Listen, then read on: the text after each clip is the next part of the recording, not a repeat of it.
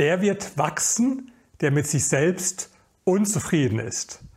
Ein arabisches Sprichwort, an dem sehr viel dran ist.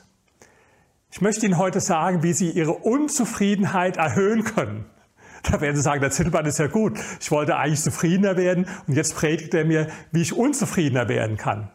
Ich glaube, im Leben kommt es auf eine Balance an zwischen Dankbarkeit für das, was wir haben, das können wir auch Zufriedenheit nennen, und Unzufriedenheit. Denn die Unzufriedenheit treibt uns voran. Wenn ich 100% mit allem zufrieden bin, so wie es ist, warum gehe ich dann ins Sportstudio, um meine Figur zu verbessern? Warum lerne ich dann? Warum versuche ich dann aufzusteigen?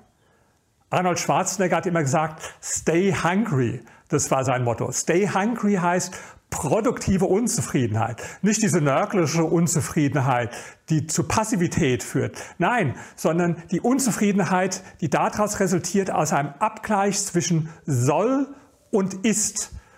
Was meine ich damit? Sie können Ihre Unzufriedenheit damit steigern, dass Sie sich größere Ziele setzen. Weil aus dem Abgleich zwischen großen Zielen einerseits und dem Ist-Zustand andererseits kommt eine Spannung. Und diese Spannung löst sich auf in Aktivität. Also lernen Sie unzufriedener zu werden, dann werden Sie erfolgreicher sein.